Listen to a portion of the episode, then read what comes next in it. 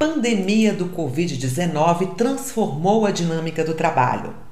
O home office compulsório invadiu os nossos lares. E agora, com a diminuição do número de infectados e o avanço da vacinação, estamos retornando fisicamente aos nossos postos. Eu sou Ana Paula Guilherme, jornalista da Secretaria de Comunicação.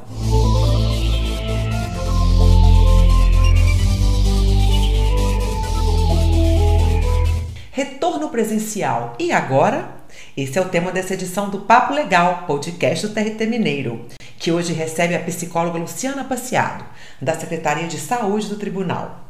Seja bem-vinda, Luciana! Em sua opinião, quais são os maiores desafios dessa retomada ao ambiente físico do trabalho?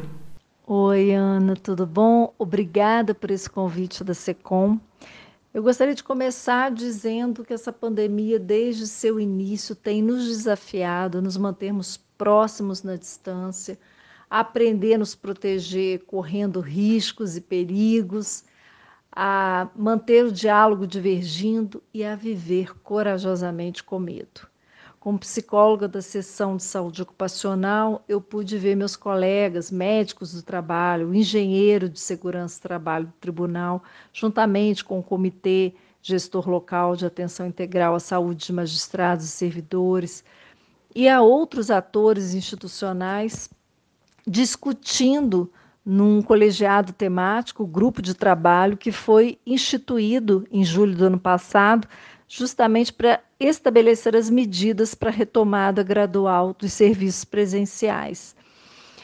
Bom, congregar diferentes perspectivas, eram vários setores, várias diretorias, como diretoria geral, de administração, de gestão estratégica, de segurança, e ainda os convidados, a participar dessa discussão, como Citraeng, membros do Singespa e também da Matra. Então, eu vejo um, um, esforço bonito de diálogo social, de se compartilhar saberes diante dessa grande incógnita que seria o curso dessa pandemia.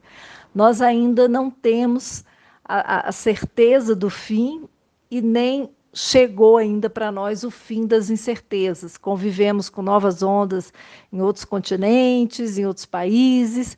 É, a África ainda não resolveu o seu problema de vacinação e temos receio de novas ondas. Então, é uma realidade muito dinâmica que precisa ser constantemente atualizada e nós pessoalmente desafiados a ajustar nossas rotinas, ampliar nosso repertório de, de comportamentos, de atitude, de habilidades para lidar com o novo e com o incerto. É uma readaptação cheia de camadas, né, Luciana? E como você avalia o papel dos gestores neste retorno físico ao expediente laboral? Bem, os gestores têm um papel fundamental né, nesse retorno, porque eles têm a responsabilidade de cuidar dos ambientes de trabalho para que sejam seguros e saudáveis, mas não é exclusiva deles. Essa responsabilidade precisa ser compartilhada com as outras pessoas da equipe, que também devem combinar conjuntamente como vai acontecer essa retomada do trabalho presencial, principalmente nos casos não considerados prioritários pelas normas que foram né, já amplamente discutidos pelo colegiado temático. E todos devem conhecer o conteúdo dos atos normativos e comunicados expedidos durante a pandemia, que a SECOM colocou inclusive num banner dentro da intranet, que facilitou muito a nossa vida. Essa conversa ela deve acontecer logo, ainda né, que seja numa mesa virtual. Os gestores precisam se lembrar que, apesar da solidão do cargo gerencial, não estão sozinhos, podem contar com as equipes de apoio técnico especializado, como a Secretaria de Saúde e a Secretaria de Desenvolvimento de Pessoas. Eles devem se orientar e serem orientados sobre as melhores práticas em gerir o trabalho das equipes remotamente, quando parte dos servidores também estão em teletrabalho parcial ou integral e parte deles no trabalho presencial reconhecer a delicadeza, sabe, desse momento, Ana, que a produtividade pode sofrer oscilações à medida que os trabalhadores se adaptam mais uma vez a novas modalidades, métodos de trabalho, em alguns casos até a uma nova equipe. Por isso é importante reconhecer e valorizar os esforços de cada um para lidar com tantas mudanças. Nem todos os servidores se sentem confortáveis com esse retorno, seja porque ajustaram a rotina familiar ao teletrabalho, por medo de contaminação ou até por traumas causados pelo período de isolamento. Que dica você daria aos colegas que estão apreensivos com essa volta presencial ao trabalho? É normal, natural ficar apreensivo, porque a sensação ainda é de falta de controle, não tanto em conter a transmissão do vírus, mas em lidar com as diversas consequências práticas que a pandemia trouxe para a nossa vida laboral, familiar, social.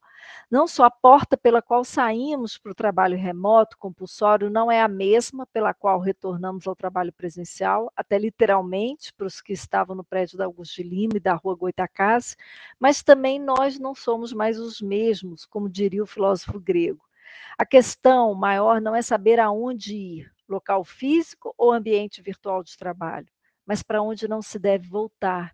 Nesse sentido, um ambiente de trabalho psicossocial pobre, seja virtual ou presencial, pode ser danoso à nossa produtividade, aumentar o absenteísmo e o presenteísmo, o estresse, a fadiga, o erro, potencializando o risco de lesões e acidentes. Não é tanto a modalidade de trabalho, mas o como se trabalha, a dinâmica das condições e organização do trabalho. Um dos efeitos colaterais indesejáveis desse isolamento e distanciamento na pandemia foi reforçar uma visão individualista na gente. Sabe aquela história? A minha casa, a minha rotina, os meus horários. E era isso mesmo lá no início. Cada um tinha que organizar o seu quadrado. Mas a hora agora é de formar uma roda, não entrar em fila um atrás do outro, mas lado a lado, num gesto solidário, quase simbólico de dar as mãos, entrar na roda de conversa, compartilhando não só os problemas, mas as soluções. Firmar posição, bater o pé, enrijecer. Se não deu certo lá no início, quando tudo era novo, parecia passageiro, que dirá agora que estamos todos exaustos, desgastados? Na Semana de Valorização da Saúde, a professora Ana Magnólia Mendes comentou da importância de se falar e não apenas dizer da boca para fora. Escutar de verdade, em vez de deixar entrar por um ouvido e sair pelo outro. Vamos precisar muito da tolerância e compreensão mútua.